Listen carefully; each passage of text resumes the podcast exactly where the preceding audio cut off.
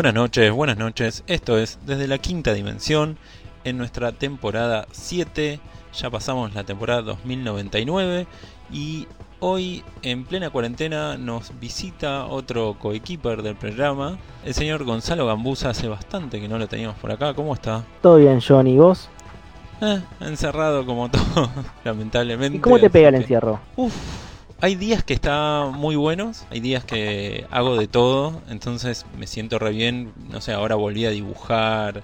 eh, dentro de poco 1980X va a publicar un par de cosas mías nuevas. Entonces estoy a full dibujando y hay otros días que no me puedo sentar a dibujar. Veo dos cosas en, en Netflix y ya está. Y pierdo el tiempo y se me va el tiempo. Y me siento a la noche y digo, "Oh, se me fue todo el día el pedo. ¿Y a vos cómo, cómo te trata? Eh, yo diría 90-10, 95-5 a favor. No estoy Bien. siendo productivo, pero mentalmente me... De alguna manera me dije que no está mal no ser productivo. O sea, no me pongo mal si no hago nada. Está bien eso. A mí me cuesta eso, pero Sí. está bien. No, lo una- único que hice, además de estar sentado jugando o mirando cosas, es volver a entrenar. Epa, bueno, Tranqui, pero volví a entrenar. Eso, eso está bárbaro. Y tenemos también a nuestra tercer pata hoy, que si fuéramos una mesa nos caeríamos, pero bueno, al señor Juan Manuel Castro, como está nuestro especialista en Spider-Man. ¿Qué tal chicos? ¿Cómo va? Bien, bien, gran, gran presentación. Sí, sería un, un triciclo, pongámoslo como, como un triciclo, o como estos bancos de diseño de las que, justamente hablando del tema de la pandemia, que había en, la- en las cervecerías estas artesanales, que son amadas por algunos, odiadas por otros, pero tendían a tener estos bancos extraños, raros, y tranquilamente veo como un banco de tres patas ahí en una, en una birrería de IPA. Genial. sí, sí, sí. A, a usted, Bueno, bueno, yo tengo una premonición de alguna manera. Sí. Después de la ca- pandemia, las birrerías desaparecen y la nueva moda son las pizzerías de elevado lento. Te ¿cómo lo? Wow. ¿eh? No, en serio, no te rías. ¿Y cómo es? Ah, yo estoy haciendo pizza de eso. Es básicamente 3 gramos de levadura por kilo de harina y lo dejas levar en la heladera. Y es otra textura y otro sabor. Es más similar a la pizza italiana posta. ¿Mucha masa? ¿Cómo queda? No, es mucho aire en el borde y la masa se dobla. Es, es suave, es blanda. Pero queda con eh, fina. Sí, es muy Bien. fina y además eh, es pizza chica. Es de cuatro porciones y es individual. Pará, pero lo puedes hacer grande. Mm, sí, no queda lo mismo. No, no es lo mismo, no. El chiste son pizzas individuales de cuatro O porciones. sea, cada vez más Le digo porque ya hay un par dando vuelta y es una boludez de hacer. Bueno, ¿y qué pasará con los cómics también? Porque están cerrando muchas comiquerías en Estados Unidos. DC, Marvel eh, están parando, ya pararon, van a parar todo este mes. Ahora lo que DC va a sacar son historietas que ya tenía hechas, pero hay a muchos autores que tengo en las redes que están diciendo que a ellos les dijeron que paren. Así que veremos qué pasará. En el mercado nacional no hay muchos cambios, porque no hay mercado casi. Pero bueno, ya hablaremos capaz que en, en próximas emisiones con algún autor o editor para que nos comente un poco de qué va la cosa durante la cuarentena. Y hoy, No, bueno, y Estados Unidos Sí. tiene también toda una movida de Free América, queremos salir a la calle, la pandemia no existe. uh, sí, salen hoy con me enteré chumbos que uno no. de los que la encabeza es Elon Musk. Cancelado Elon Musk. Sí.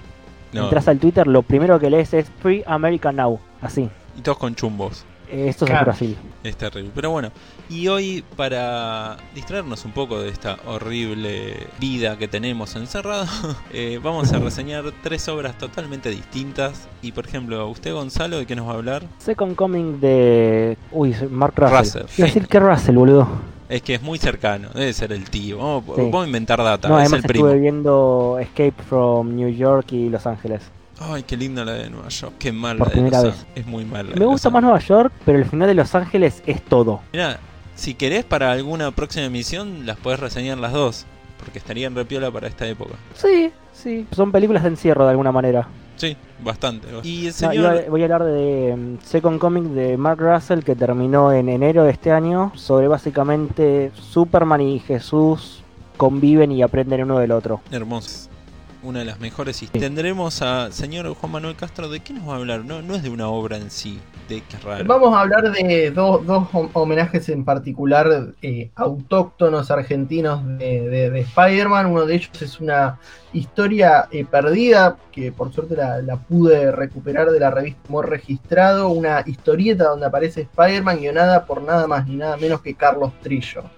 Y por otro lado voy a hablar de lucha fuerte. Spider-Man, como sabemos, tiene sus poderes arácnidos, su super fuerza y la ha usado este, para la lucha libre a nivel local, post titanes en el ring. Así que bueno, vamos a indagar un poquito en eso.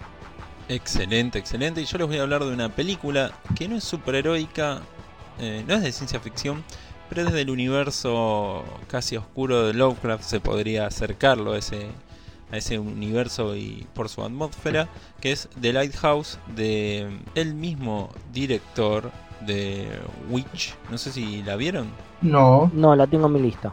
Es una de todos me recomendaron y no. Y esta película... Acá le pegaron un duro, por lo menos en Twitter. Ah, tipo que la, gente se reía o no la entendió o decían que... No quiero spoilear porque no la vi, pero básicamente, y sé que no es así, así que no es un spoiler, pero el villano es una cabra y se reían de eso.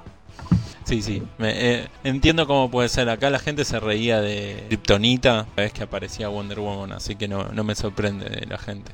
Y si nos quieren dejar un mensajito de voz o de texto al 15 36 30 3309, si es de voz, mejor porque lo podemos. Eh, no tenemos que leer, así de simple. No sabemos leer, nosotros las historietas, vemos los dibujitos y nada más, así que el método Marvel. doblado. Sí. Así, sin ese. Así que les repito, 15 36 30 33 09. Bueno, vamos a comenzar con The Lighthouse, esta película del 2019 de Robert Escher, que justamente hablamos, que era el director de The Witch. Es esta película muy particular, ya desde el comienzo uno no sabe, subieron el encuadre. bien. Ya, sí, el, encuadre es raro, es el 4.3, es cuadrado, ya es raro. Ya ver una película. sí, cuando la bajé y vi para ver si estaba bien, dije, che, la bajé mal y después no, no, es así la película. Exacto, es muy raro eso, ya, ya es algo que choquea un poco, cuesta acostumbrarse porque uno no está acostumbrado. Blanco y negro, un hermoso blanco y negro que realmente emite algo oscuro. Eh, todo el tiempo te da la sensación la película que hay algo que se arrastra por algún lado, hay algo que los acecha a estos dos personajes que son eh, dos desconocidos que llegan a un faro. Tenemos a Efraín Winslow, que el papel lo hace Robert Pattinson, que muchos van a decir, oh, crepúsculo, pero realmente... No, basta eso. Sí, basta porque creo que debe ser de los primeros papeles crepúsculo y el, flaco avanzó, pero increíblemente. Y tenemos a Thomas Wade, que lo interpreta William Defoe, que es un ya veterano laburante de faros, sería un farero, si no me equivoco. Y esta historia transcurre en 1890 en una isla donde están ellos, ellos dos y cómo se quedan aislados en la isla y tienen que intentar sobrevivir a ellos mismos, a, a quedarse encerrados y durante mucho tiempo la única comunicación que tienen con el mundo es ellos dos, nada más. Así que esta, esta película que tiene algo particular que a mí me, me gustó mucho durante muchos momentos hay una simbología muy interesante que si uno se pone a buscar referencias, encontrar por todos lados a pinturas, algo de la mitología griega. Uno cuando ve la película decía, ah, en esta parte es un fanservice pero muy exquisito, digamos. un poco no es tan obvio. Es una película bastante claustrofóbica, o sea, hay momentos que sentís como un encierro con los personajes, de a poco van bordeando la locura los dos personajes no voy a spoilear en el argumento porque realmente es muy interesante, por más que lo que yo dije es ya al principio ya empiezan a, meter en eso. Willem Dafoe creo que hizo uno de los mejores papeles de su vida, o de los últimos, no sé, 20 años, debe ser el mejor prácticamente. Y Robert Pattinson la verdad que lo acompaña de una manera increíble, justamente... Eh, después de esta película prácticamente, no sé si hizo alguna en el medio, pero ya está, no sé si terminó de hacer la película o no, pero Batman. No, está parada. Ah, no, no la habían terminado de filmar. Tengo entendido que la pararon. Bueno. Igual, algo que me spoilearon de la película que a mí no me molestó, que no voy a spoilear, es no la miren con sus padres. Es una buena aclaración. Ok. Sí, sí. Son de esas que no da. ¿En serio? Eh, ¿No hay genitalia? ¿Movimientos con eso? ¿En Italia? Genitales. Ah, en Italia. En Italia, ¿entendiste? Sí, sí, sí, sí. No, Eh, no, no, se- no se zarpa un poco por ese lado? ¿Esta, Ah, para, me habían ¿Esta película o así. Batman? No, en The Lighthouse. Ah, pensaba que hablabas de Batman. Digo, pa- No. Yo digo, pará, en Batman no lo vean con... No, no, bueno, es una No, bueno, película para adultos, obviamente, pero hay escenas de genitales, pero es para adultos por cómo cositas está que contada saltan. realmente. Que- Y que saltan cosas, Bueno, no vamos a hacer spoiler. ¿no? Hay como una tensión Bueno. sexual y hay algo Sí, sí. referente al sexo, pero obviamente no es una película ya. Si ven el primer fotograma, se van a dar cuenta, cualquier fotograma, se van a dar cuenta que no es para chicos. O sea, con cualquier fotograma ya, pum, va a salir de una. Algo que no comentaste la película es que es de A24, la productora, que para los que la tienen de nombre es la que hizo Uncut Gems, Adam Sandler. Sí, Después hizo Midsommar, si la vieron desde el año pasado también. sí, yo no la vi, Hereditary, que es del mismo director de Midsommar. eh, Moonlight, que le robó el Oscar a La La Land. Y también habían hecho Ex Machina, que yo recuerdo. Pero hicieron Con- bocha de cosas que generalmente le dan de comer la crítica. Sí, Ex Machina, por ejemplo, es de- el director de Debs, que ya lo reseñé la semana pasada. Gran miniserie. Alex Garland. Exacto. Y tenemos, bueno, la música eh, la hace Mark Corben, parece un personaje de historieta. O sea, la banda de sonido es increíble, te- pero te compenetra completamente.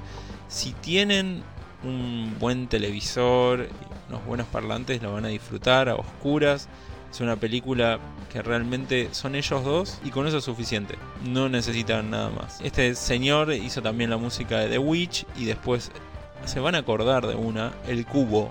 No sé si la vieron. La vi hace mucho, en un En verano. VHS. Una casa con fantasmas. Y más o menos, es, es un- una película bastante vieja, es del 97 creo. Sí, sí, sí. No recuerdo los efectos, pero siento que si la vuelvo a ver ahora va a ser como. Uf, sí. A mí no me pareció tan chota y la vi en 2010. ¿En serio? Ah, obvio. Resiste un archivo. Sí. No sé, la vi hace 10 años igual. Eh, todo, todo es posible. Pero bueno, esta película la verdad que es injustamente dejada fuera en los Oscars. Pero no nominaron. Sí, estuvo a punto de entrar. Pero no tiene sentido porque no la nominaron. Ah, Ponele que está bien. Puede que no sea la mejor película de todos los tiempos. Negro, nominaron la basura esa de. ¿Cómo se llama? La de los autos. Ford vs Ferrari. Uf, Los Oscars no valen la pena. es que hace bastante. Igual ganó eh, Parasite, aguante todo. Bueno, a mí me alegra cuando una película que a mí me gusta gana el Oscar, solo porque sé que si el director ganó el Oscar, va a hacer más películas. Por eso, por ejemplo, ganó, eh, no sé, mi mejor guion original eh, Taika Waititi. Y a mí me gustó por eso, eh, adaptado, digo. ¿Por qué? Porque justamente le van a dar más guita, va a ser más películas que a mí me gusta de ese director. Después, si no, ni vale. Pero bueno, en este caso es increíble porque Willem Dafoe realmente se compenetra en el papel y demuestra que es uno de los mejores actores de la historia. En el caso del personaje que él hace, todo el tiempo bordeas entre, uy, pobre tipo, y de repente, uy, este tipo es un forro. Y todo el tiempo te lleva a ese lado el personaje. Realmente es muy, muy interesante. Y la historia es eso, no, no puedo spoilear. Son los dos tipos intentando sobrevivir. Hay algo oscuro, sobrenatural que rodea todo, todo el tiempo. Por eso digo que hay algo un poco Lovecraftiano, algo medio, algo que se arrastra porque escuchas unos sonidos, algunas cosas hasta que empiezan a revelar eh, que pasan en la película, cosas importantes, digamos. Eh, realmente te, te lleva a la película, te lleva para un lado y es muy disfrutable. De nuevo, The Lighthouse, si el clásico del año pasado, pero le pega en el palo. Hiper, hiper recomendable. Ahora ya pasamos. Acá estaba viendo algo. Sí. Pará, último detalle de la película. Sí. Construyeron un faro de verdad de 20 metros completamente funcional. Ah, ese dato no lo tenía. Muy bueno. 70 pies de altos, que son 20 metros. Está hiper Y detallado. puede iluminar a todo. 25 kilómetros de distancia. Para ver, ¿verdad? Y la película costó 4 millones. Mi pregunta es cuánto sale hacer un faro. Mm. Buena, pero. Eh, 21 millones de pesos, por lo menos. No le fue muy bien a esta película, o sea, bueno, recaudó 18 millones. De dólares. Es una película chica, Para 4 haber costado millones. 4 millones, es que son ellos dos y después hay mucha postproducción y mucha producción, eh, mu- mucha actuación. eh, en varios premios, William Defoe y Pattinson comentaban que encerraban a ellos dos a ensayar las escenas y hasta que no salía perfecto y tal cual como estaban los diálogos, no salían de donde estaban encerrados para cualquier cosa, para comer, para vivir. O sea, realmente fue un laburo gigantesco para ellos y se nota en la película. Lo notás, hay una química increíble. Creo que Pattinson Último es dato que reconocible doy y además. ya está. Que Sí. denle bola a a A24 y a Blumhouse que tienden a hacer esto. Películas de 4 a 6 millones, recaudan hechas, eh, recaudan 20, salen hechas y vos tenés una gran película para ver. Eso Se está. manejan generalmente con ese esquema. Sí, sí, realmente. eh, como un poco de culto las películas. Y eso está, está piola. Así que bueno, esto fue The Lighthouse. Una gran, gran recomendación. Creo que no está en Netflix todavía, pero bueno, ya saben. No tiene pinta de ser película de Netflix. No, la- la- o sea, igual Netflix no es que tiene una pinta de algo, es te paga la película y la pasa. Chao, pasa cada cosa. ¿Viste el tráiler solamente del nuevo reality? ¿Qué reality? Hicieron un reality que te lo suena entero. O sea, como que no hay mucho chiste. Sí, Que son eh, cinco tipos que están buenísimos, cinco minas que están fuertísimas, sí. todos calientes en una isla y si garchan pierden guita. Tienen que aguantar un mes y tratar de descontar la menor cantidad de guita posible. Y generar una conexión especial sin llegar a lo físico. Pero posta. La cringe de solo ver el tráiler, sí. Uf. Se llama algo como Too Hot to, to Handle. Además, O- nada sí. asegura que porque alguien sea lindo te vayas a enganchar. Eh, el tráiler ya te muestra que están todos calientes con todos. Qué hermoso. Y al mismo tiempo tenemos Lighthouse eh, en el cine. En, en la vida. Uf, Jugando con fuego le pusieron acá. De los Juguetón. traductores de Jungla, de, de Die Hard como Jungla de Cristal. Y Qué encima esa que me hizo acordar guachos. a un capítulo de Seinfeld donde hacen la apuesta de que quién aguanta más sin tocarse. Ay, sí, gran, gran capítulo. Para ese en el que George Es- Constanza es se vuelve reality. inteligente. No, ¿Cómo? hay uno donde George Constanza no coge, entonces se vuelve inteligente. Ah, no me acuerdo de ese. Eh, gran capítulo. Tienen que verlo, es muy, muy bueno. Bueno, esto fue The Lighthouse. Y ahora pasamos a un cómic eh, que ya lo comentó Gonzalo. Second Coming. ¿De qué, Ah, qué yo iba a cambiar mi recomendación y hacer la columna más corta. Miren todo Seinfeld. Listo. Se resume en eso. Eh, igual a partir de la segunda temporada.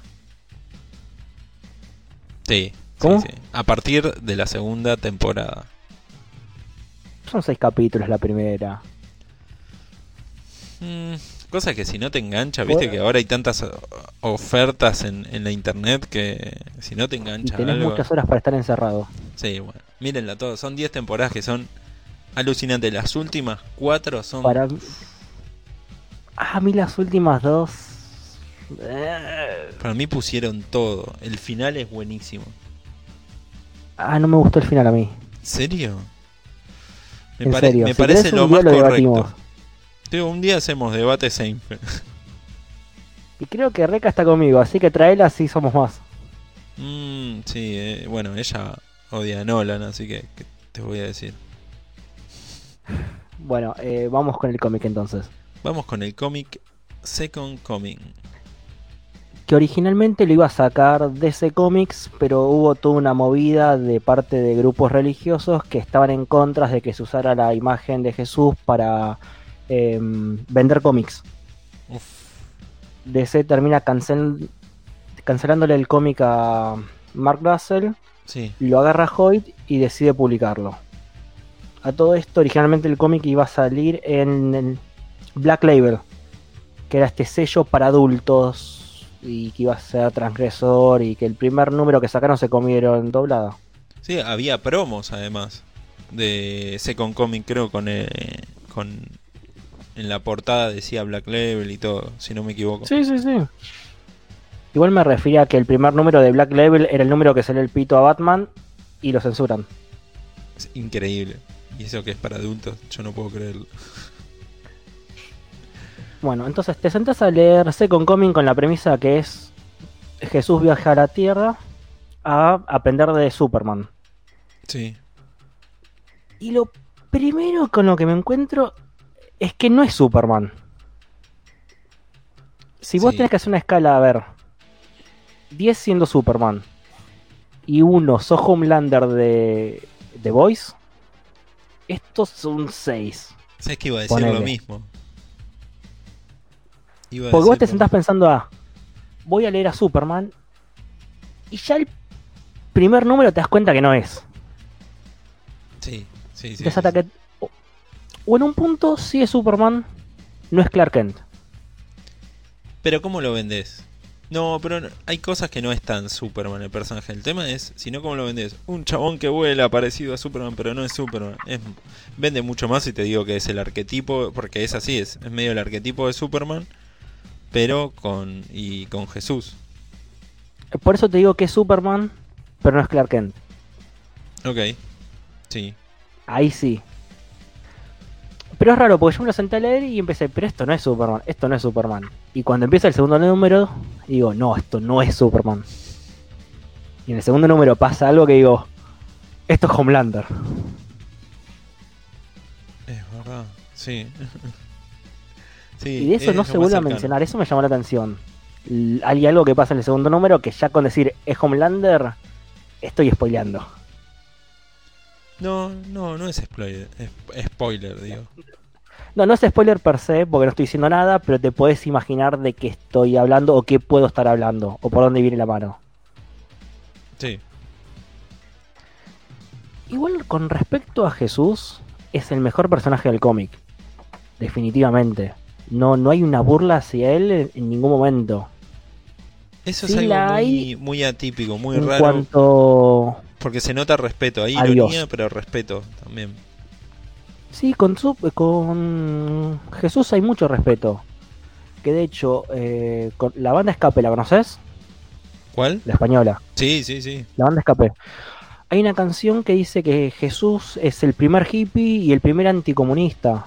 El primer anticapitalista. Sí, que su problema no es con Jesús y el mensaje, sino más bien con la iglesia y la religión y cómo utiliza ese mensaje. Y un poco de, eso está reflejado en el cómic. Sí hay una burla hacia Dios desde las primeras dos páginas. Cuando empieza de alguna manera contándote el Génesis y te dice, eh, Dios se sentía solo y creó a los, huma- a los humanos. Pero no para que le hagan compañía, sino para que lo adoraran a Él. Y después el cómic te va a hacer todo un paralelismo de que si somos eh, hechos a imagen y semejanza de Dios, Dios no es perfecto. Y por ahí viene de alguna manera la transgresión, si quieres verla. O es otra visión de los hechos que te contaron. sí, a los que les No sé qué jodió opinas vos que lo esto, leíste. a los que les jodió esto, para mí es porque lo humanizaron. Era la premisa. Sí, pero hay mucha gente que le jodió más allá de la premisa, es esta cosa de humanizarlo. Eh, la idea de, de que Jesús en realidad comete más errores de los que te muestran la Biblia y de que Jesús y que Pero Dios Jesús no comete tantos errores. ¿Eh? Es más, es más bien Dios. En el cómic sí, A mí en la vida real también. Ah. Está bien. Entonces mostrar eso es como mostrar, che, pará, no, estás ridiculizando. A pesar de que no, no re- eso me sorprendió, yo pensé que iba a ir por el lado del humor, pero el humor, el humor va por otro lado, es más por las ironías o por situaciones que pasan y decís, ay no, no Igual seamos ser". sinceros, Sí, hay chistes que hacía yo a los 13 años, porque fui un secundario católico. El chiste de que todos somos hijos de Adán y Eva lo hacía yo a los 13 años. Y está acá. pero tiene que estar para mí. Porque si no terminás cayendo en, en humor más serio, no sé cómo se podría decir. Y está bien, cada tanto te metes esos chistes, dale, es revoludo. Más solemne. Sí, y, y está bueno.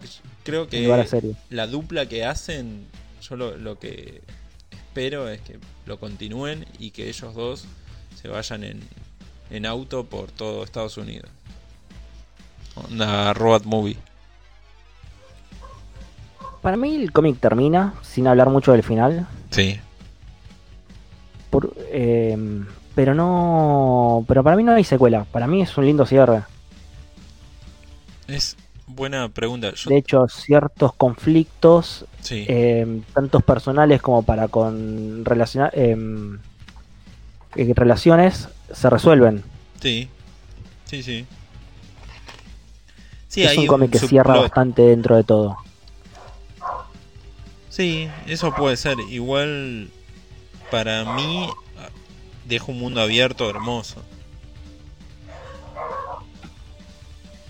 ¿No te parece? Y es nuestro mundo, más o menos. Eh, bueno, digo, pero de, de posibilidades con los personajes. Yo no veo tanto futuro. Para mí es esto que querían contar y- y ya está. De hecho, el gran villano de la historia ya está. Sí. Bueno, Que igual no que terminás tiene. de saber quién es hasta el final. Eso me gustó, que en un momento parece que te la dan vuelta. Bueno, a mí lo que me pasa. Cuando está la charla en, en el psicólogo. Cuando vos ves la charla del psicólogo y lo que dicen. De quién es todo el plan y hacia dónde termina todo. Te cambian un poco quién es el bueno y quién es el malo y quién es el plan y cómo termina todo y se vuelve una, una manera bíblica. Bueno, eh, para mí lo que tiene justamente esta historia, que, que es algo que muy, muy, muy interesante, es que realmente es lo menos importante ser un villano y hay veces que vos te esperás cosas. O sea, no es tan, eh, tan sorprendente los giros y cosas, muy pocos tiene. Pero lo que te da es lo que querés y está bueno eso. Como bueno, yo A mí quiero me gustó mucho los acá. chistes de Jesús leyendo la Biblia diciendo Sí. quién mierda son estas personas. Yo no conocía ningún Jason. Tiene cosas Esos fueron los chistes que a mí más me gustaron. Sí. Sí, eso, como cuestionando de una forma ridícula el resto de... ¿Quién escribió, es- quién escribió la Biblia? Sí. Lo que el- sí me gustó Sí. mucho es el dibujante, Richard Pace. Richard Pace, No sí. sé pronunciar el apellido. Sí, di- Que no Richard lo tengo Pace. ningún laburo. Eh, laburó mucho en Vértigo. Es un dibujante Vértigo, se podría decir. Bueno, el estilo es muy vértigo. Bueno, y Richard hecho, Pace toda la parte que es co- en el, eh, en el cielo, Lark, donde hay disculpa. flashbacks y todo eso, podría estar en un cómic de Sandman. Sí. Pero lo, lo que te comentaba es Richard Pace y eh, Michael Lark. Sí, tenés razón, me olvidé. Eh, es Michael Lark, eh, Richard Pace hizo las páginas de Jesús y Michael Lark de eh, ay no me acuerdo el nombre, Superman, Eh, Sandstar. ahí. Y después bueno, entre ellos dos hacen una dupla para mí que combina bastante bien. No soy muy devoto de Michael Lark, pero es un dibujante correcto de superhéroes y creo que lo que se quiere contar un poco va por ese lado, así que no Sí, me parece y mal. tampoco es un mundo tan de superhéroes. Es más bien el contraste con la parte toda esta eh, divina. Sí. Sí, puede, puede ser. Pero, Me parece que va más por este lado. ¿cuántos números son? Que no recuerdo. Seis números. Seis números. De 28, 32 páginas. Sí.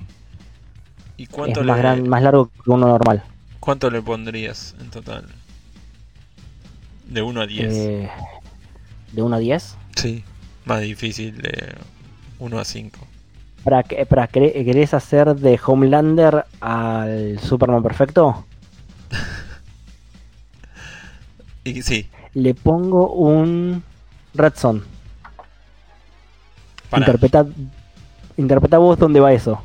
Pero hay, hay a gente que le gusta Red Son y hay gente que lo odia, así que no es aplicable.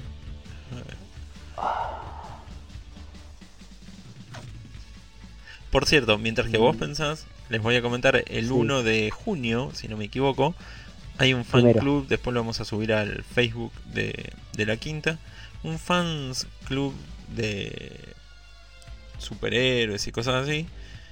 Editaron, están editando una versión de 3 horas de la película de Richard Donner de Superman a, a nivel, pero ultra detallado, donde consiguieron escenas difíciles, restauraron la película y en 4K. Así que la van a subir gratis a todo lado porque obviamente no pueden lucrar con, con la película, así que eso está piola. Y el 1 de junio van a empezar a subirla a muchas plataformas. Esperemos a ver qué tal. Es una reversión con las primeras ideas también de, de, Richard Donner de, para la película y escenas que no están ni en versiones oficiales. Que supuestamente completan la película.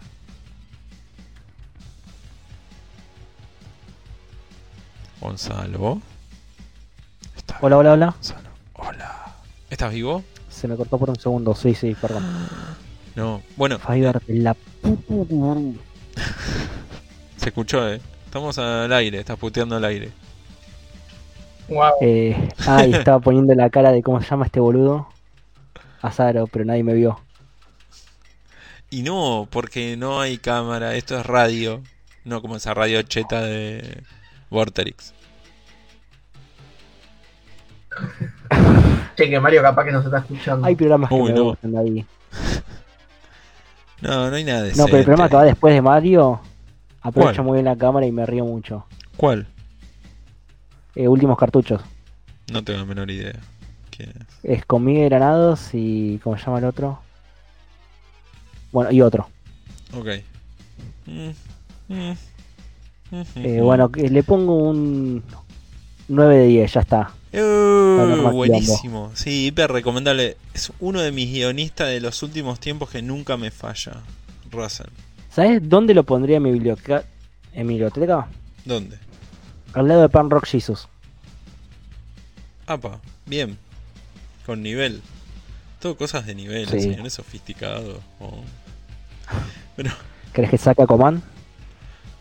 ¿Qué Aquaman? El del nuevo 52.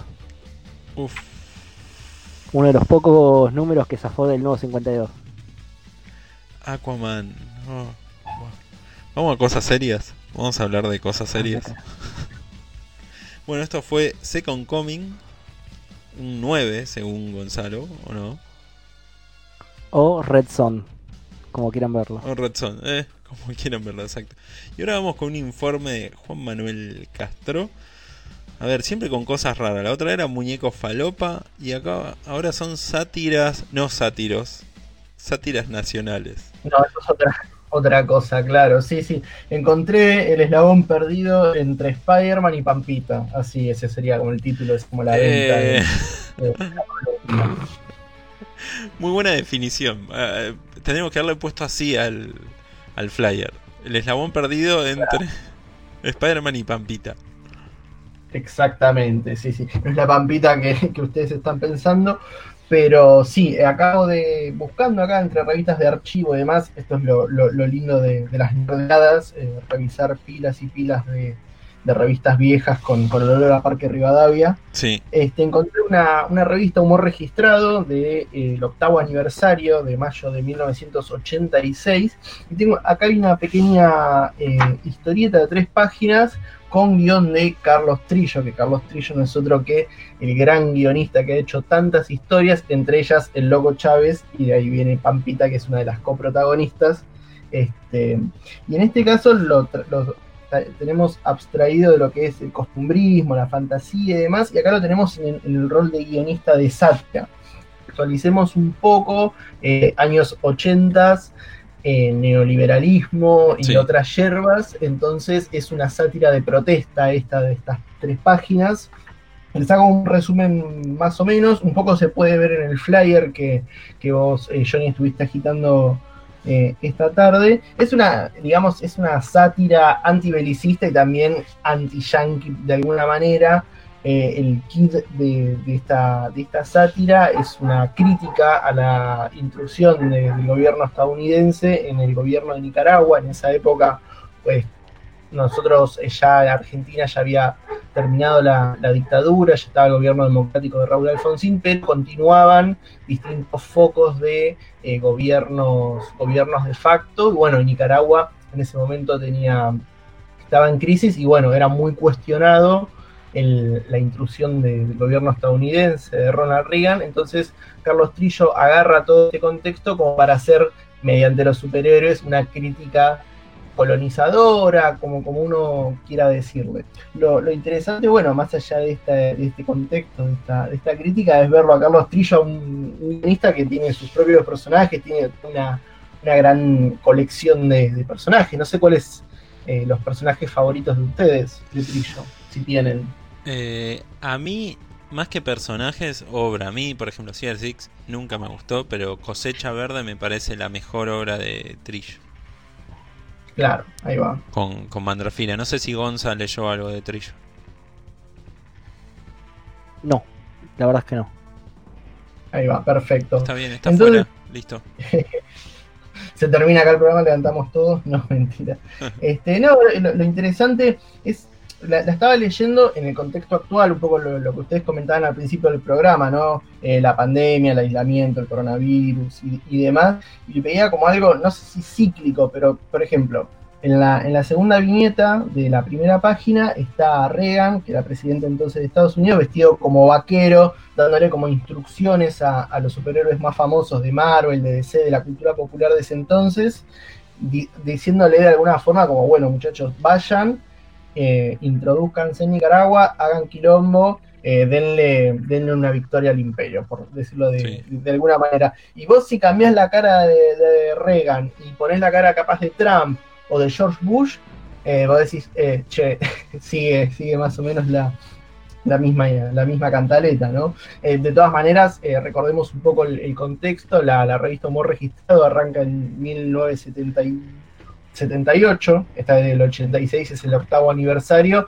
y eh, inicia como un discurso contestatario, anti, antibelicista, antigolpe de Estado, con una apuesta muy fuerte por los derechos humanos. De hecho, acá en Argentina, en la, en la época de la dictadura, tenía de columnistas a Osvaldo Soriano y a otros tantos exiliados. Entonces, desde ese perfil este, bueno, eh, Humor aprovecha el, género de la historieta como para hacer una crítica fuerte y sostenida en contra de estas, de estas cuestiones. La, rescato de esta historieta porque aparte la quiero contraponer contra una historieta que fue guionada por, la editorial Marvel y demás, que es la primera aparición de Tarántula en Amazing Spider-Man 134, 1974. Entonces estamos hablando 10 años antes de esta historieta de, eh, de humor registrado es eh, la aparición de Tarántula se da en, la macro saga, en la primera saga del clon. El resumen es, empiezan a aparecer villanos random que quieren fajarlo a Spider-Man. Spider-Man sigue asimilando la muerte de Gwen Stacy y demás. Es la Silver Age, él está acomodándose, ya no es un pibe, es un muchacho más grande, tiene otras obligaciones y demás.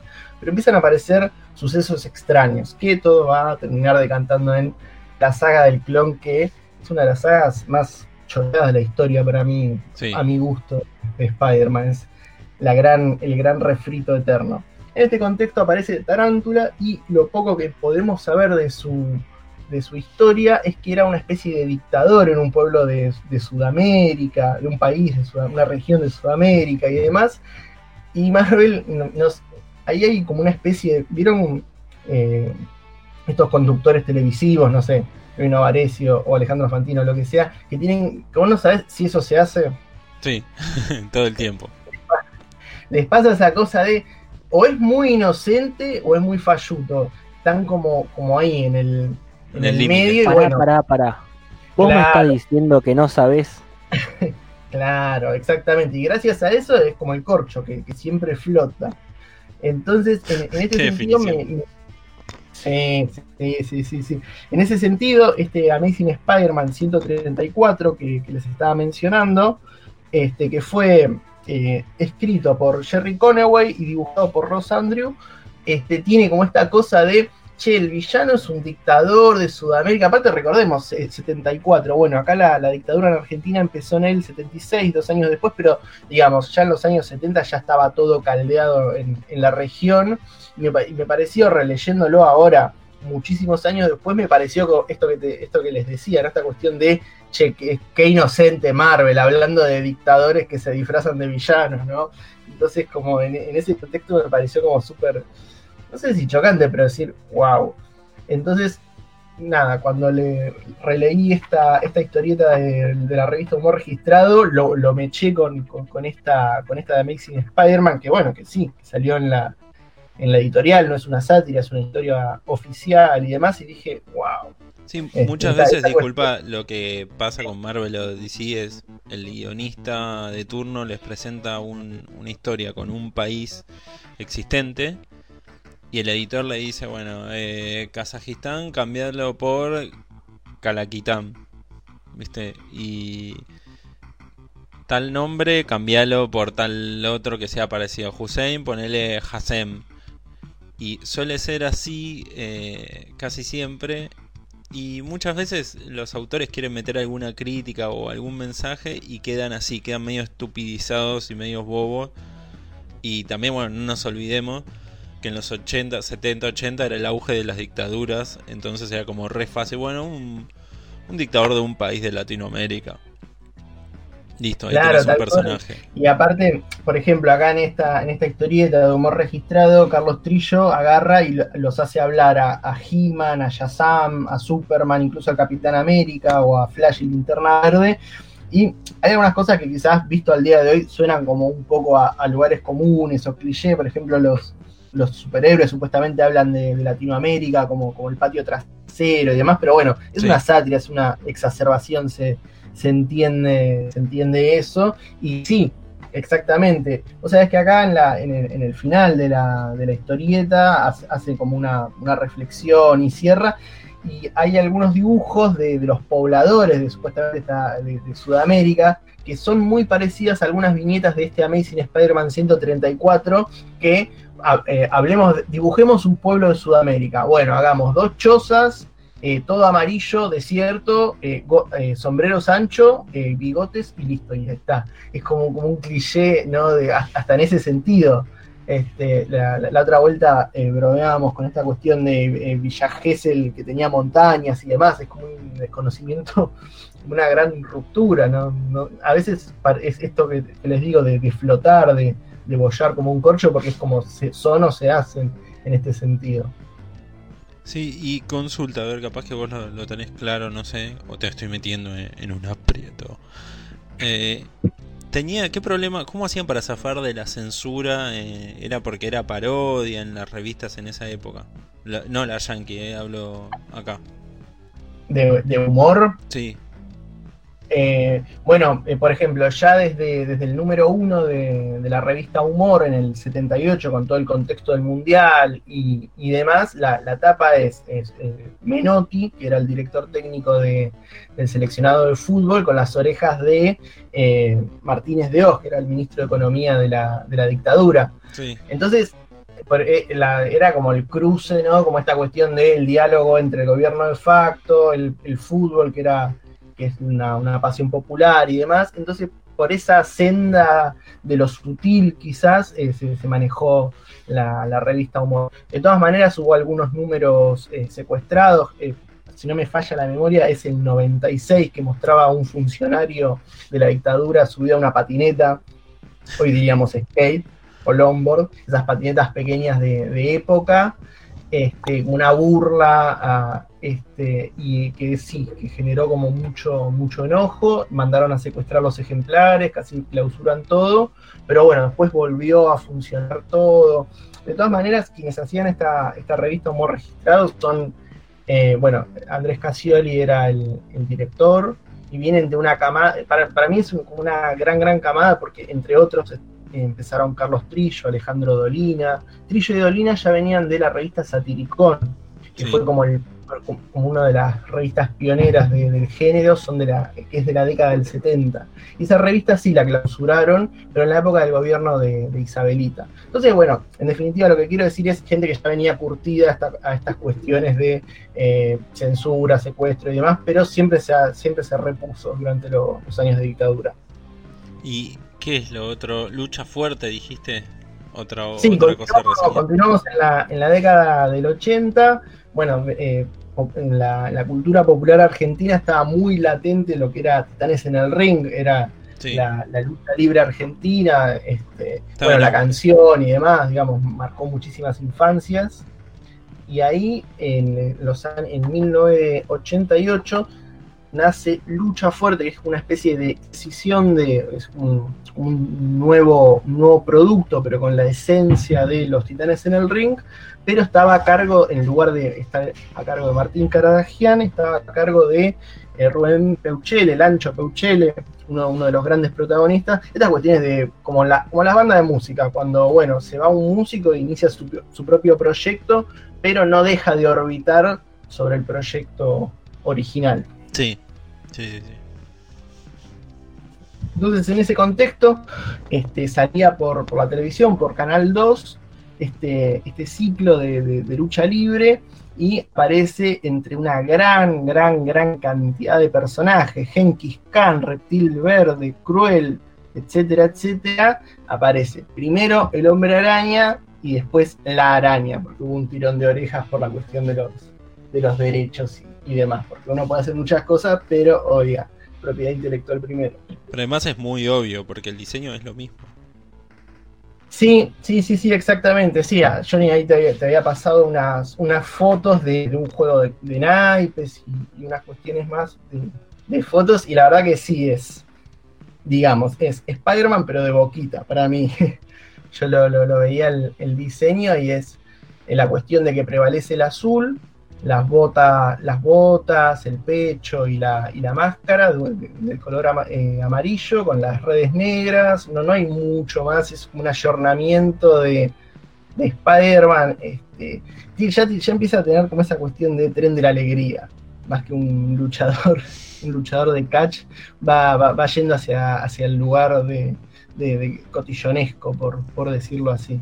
Pero bueno, sí, el, proyecto medianamente funcionó, digamos, está esta cuestión, eh, no, no quiero ocupar el, terreno de, de, Juan Malagolpe, que él es el especialista en, lucha, en lucha libre, catch y, demás, pero bueno, el producto eh, funcionó lo que tenía que funcionar, pero nos dejó también una gran perlita que es una colección de muñecos, volviendo al tema de, los, muñecos falopa, una colección de muñecos de lucha fuerte que están adaptados a una especie de bootleg de eh, los amos del universo de He-Man.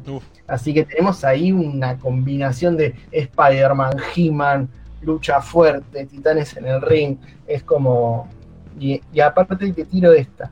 ¿Cuánto puede llegar a, cotizar hoy uno de estos eh, muñecos de lucha fuerte. Esto estaba buscado en Mercado Libre, plena pandemia, etc. Sí. ¿Y 300 pesos? No, 300, disculpa, 1000 pesos. Mm, yo diría un poquito más. ¿Vos, Gonza, cuánto decís? Murió Gonza. Uh, lo hemos perdido. Me está cortando todo. la última parte de Juan no la pude escuchar. Escuché oh. vos, Gonza, y nada más. No, bueno, ¿cuánto puede estar para vos un muñeco de eh, lucha fuerte? Se cortó. Voy a asumir que preguntaste cuánto sale el cómic para mí. No, un muñeco de lucha fuerte. muñeco. Ah. Es la internet en época de coronavirus. ¿Muñeco de lucha fuerte? Sí. Sí. De Plastirama. La empresa que los hacía, los, estos bootlegs. ¿1500? Eh, más o menos, pues sí. Eh, mira, lo he, lo he visto entre 3.500 pesos y 8.000 en el empaque original. Sin abrir, sin nada. 8.000. Pero están en... Puede ser, puede ser, puede ser que, sí, que estén beodos. Pero bueno, o sea, es todo negociable. Vos decís, bueno, no tengo 8.000, pero tengo 500 pesos, podemos arreglar. Este, pero bueno, como para, para tener una, idea ¿no? más o menos de, de, cuántos están pidiendo por esta colección, uno pone eh, lucha fuerte en internet y va a encontrar eh, una gran cantidad de, fotos de las figuras y sí, es, es, la, matriz claramente es la de, la de los amos del universo con distintos ayornamientos. De hecho, eh, las cabezas. Eh, este, el, de, la araña, por ejemplo, es el príncipe Adam con, la, con el flequillo Rolinga rapado. y de ahí, pum, eh, amarillo, más o menos, como para, como para darnos una, una idea.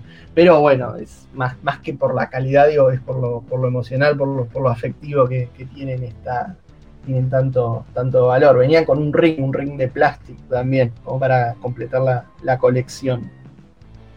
Eh, es algo que hasta hace poco había un par de directores conocidos Sí. eh, que estaban pensando en reflotar el proyecto. Mira, con, eh, o sea, pero hacer un documental sobre lucha fuerte y hacer historietas de, de los mismos, así que, pero bueno, lamentablemente, y, y reflotar los muñecos, o sea, justamente reflotar los muñecos con todo, pero bueno, lamentablemente quedó en la nada. Creo que había un problema con el tema de los derechos, a pesar de que es hiper trucho, alguien lo había registrado.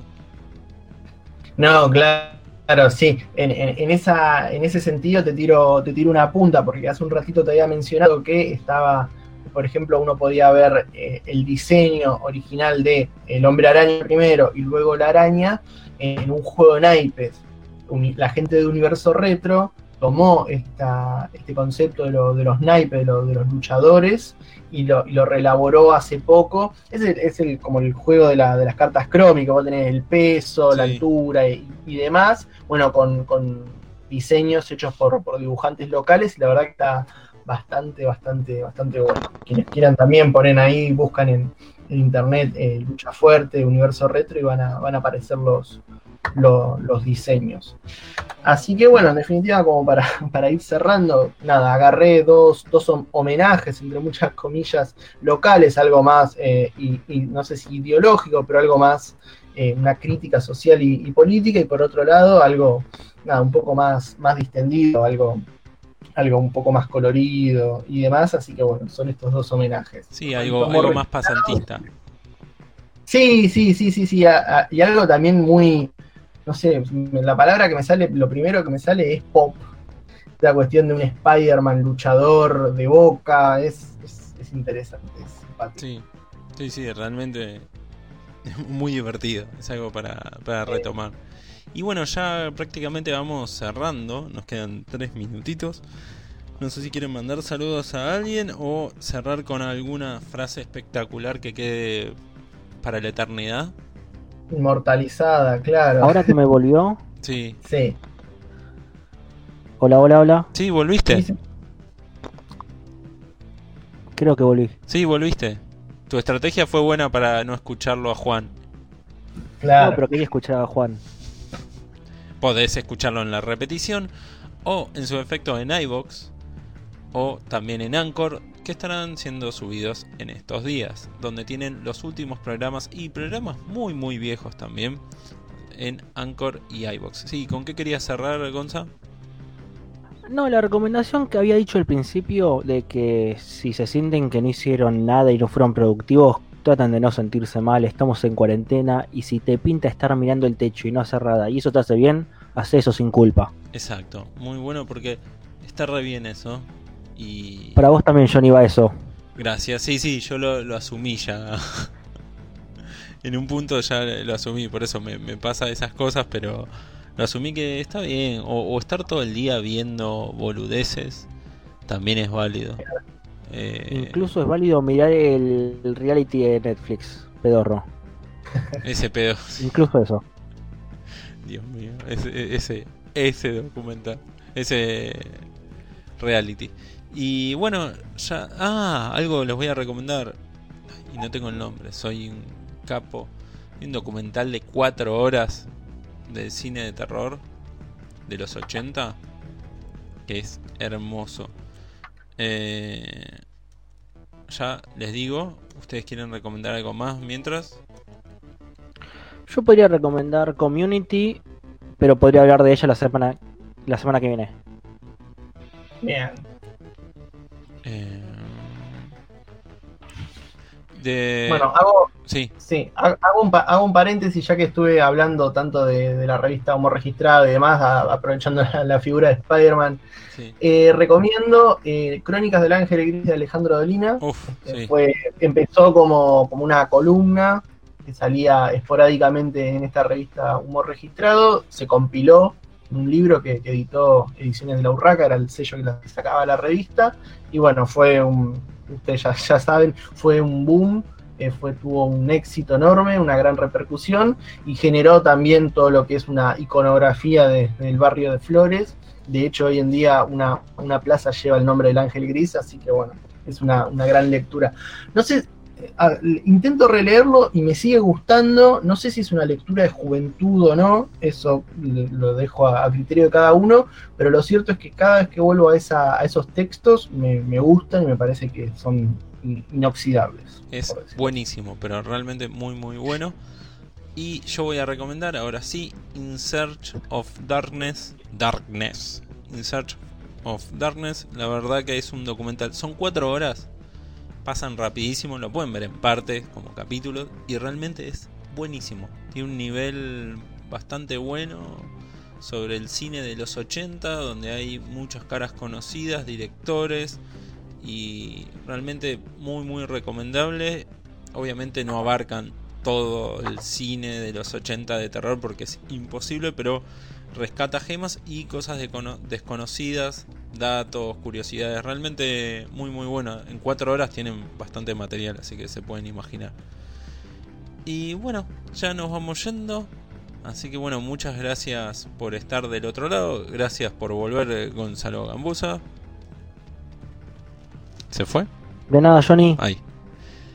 Más o menos me, me fui, sí. Bueno. No termino de entender si estoy o no. Estás. Y estamos al aire todavía. Gracias, Juan.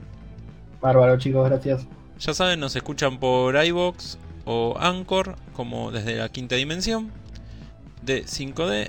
Nos vemos hasta la semana que viene. Chau, chau.